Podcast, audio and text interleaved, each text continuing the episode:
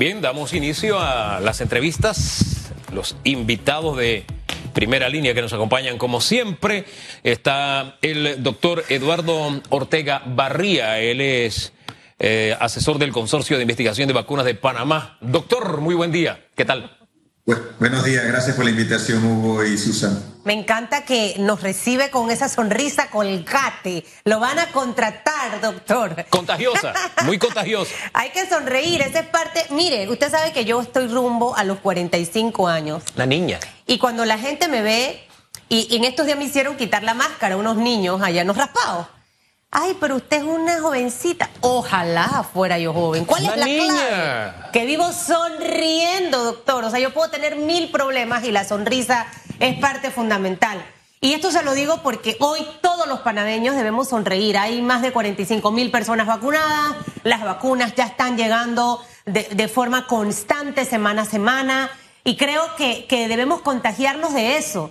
Eh, ya este, este lote nuevo está la vacunación va por fase y lo que la gente está esperando, ¿cuándo me toca a mí?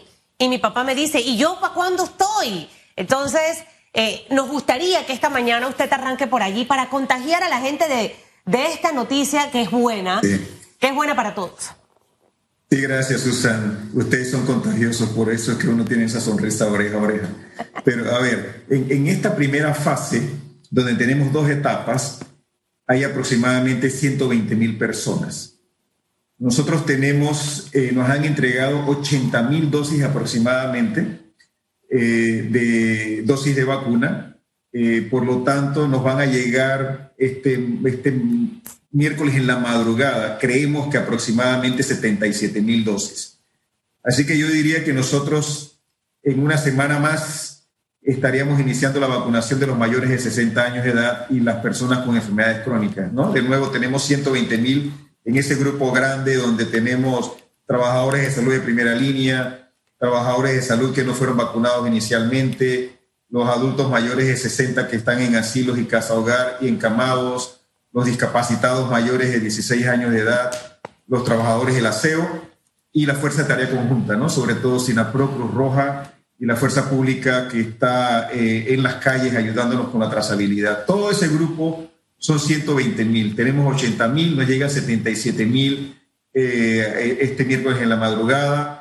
Así que yo creo que en una semana más, la próxima semana que nos llegue el próximo embarque, nosotros estaríamos ya iniciando la vacunación de, los mayores de 60 años de edad, las enfermedades crónicas eh, que entran en la etapa 2B. Eh, Doctor, este es una, un anuncio que nos llena de esperanza, ¿no? Cuando yo, yo veo noticias como la de Israel, nueve millones vacunados, yo me alegro y digo, wow, hay esperanza, se puede caminar en esa dirección.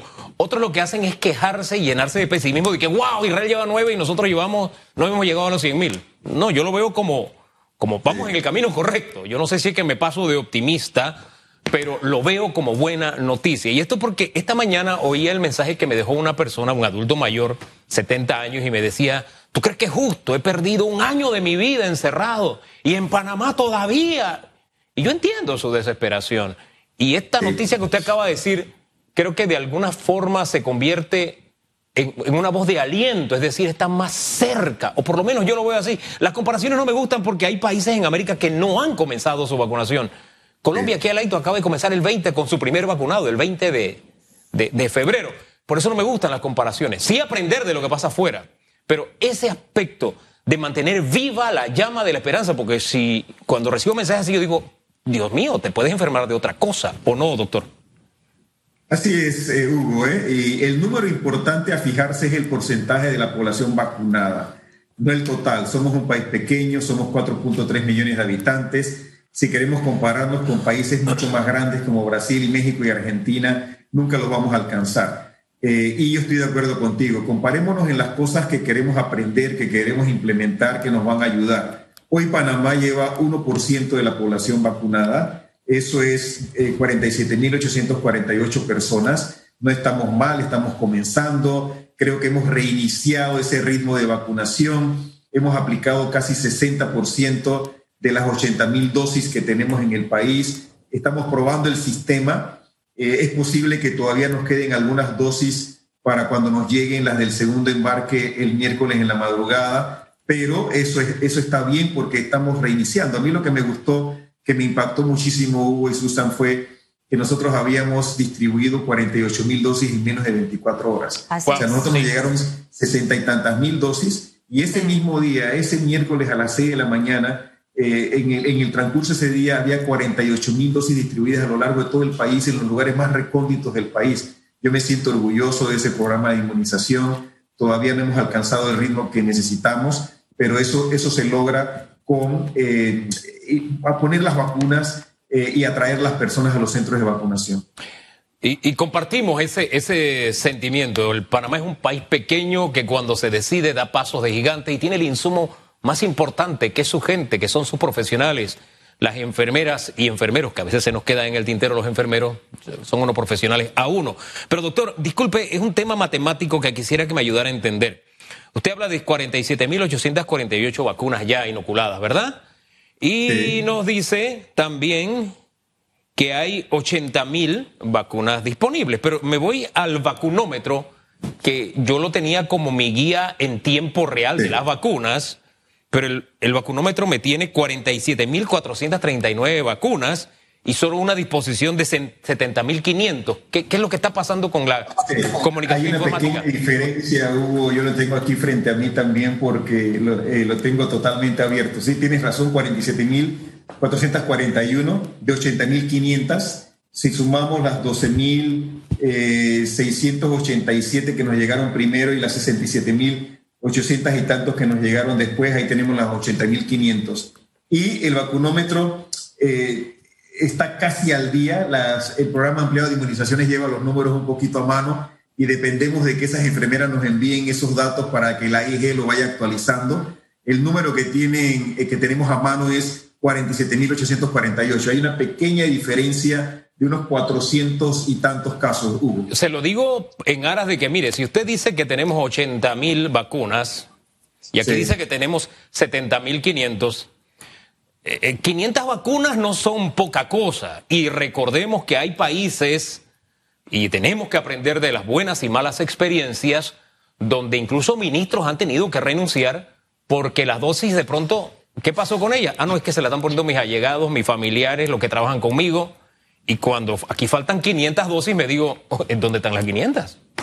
Sí, mi, mi vacunómetro me da 80.500, Hugo, el que estoy viendo yo aquí en la pantalla ahorita eh, como el total de dosis recibidas, ¿no? Recordemos que tenemos que sacar seis dosis por vial. Eh, una vez que lo resuspendemos, se está sacando seis dosis por vial cada enfermera. Eh, a veces, bueno, es la matemática de lo que viene en el vial más lo que tú agregas, pero si hay pequeñas diferencias es probablemente por lugares recónditos o lugares donde todavía no nos han reportado toda la información pero son 80.500 las que yo tengo aquí en el vacunómetro y 47.441, pero el número duro que recibimos a mano fue 47.848. O sea que hay, hay 447, perdón, hay... ¿Más? 447 que no están en el vacunómetro todavía. Doctor, ahora bien, esta estrategia del tema de las vacunas está dividida por fases.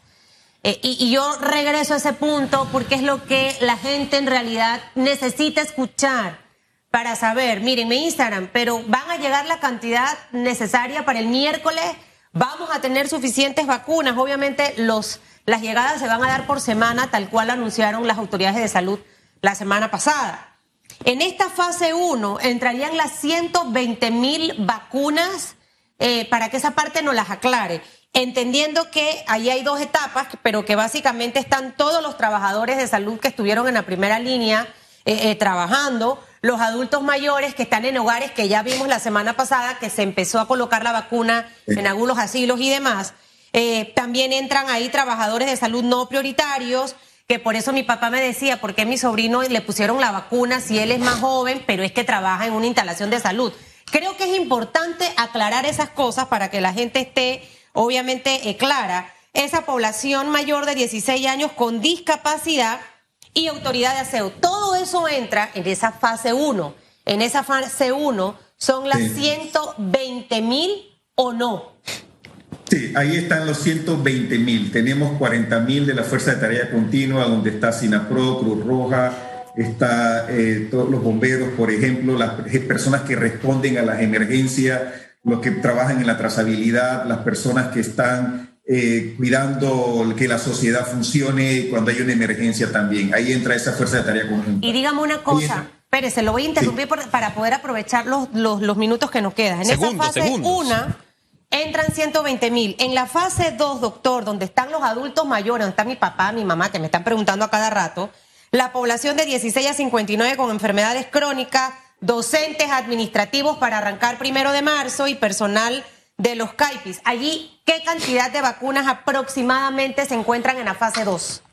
Uy, ahí vamos a necesitar aproximadamente 500 mil dosis, pero recordemos que lo vamos a ir haciendo por circuito, en los circuitos con mayor transmisión de enfermedad, porque de esa manera impactamos más eh, la enfermedad en el país. de nuevo, estos esas 500. es continuo, Susan, ¿no? La estrategia es continua. Esas 500 mil vacunas, 120 mil, 500 mil, tercera fase, población de comarcas, población de riesgo que trabaja en aeropuertos y demás. En la fase 3, ¿cuántas vacunas aproximadamente? Eh, a ver, eh, regresemos un poquito para atrás, porque cuando uno dice el número total, uno se preocupa, no. Vamos a trabajar por circuito y en ese grupo inicial hay 280 mil.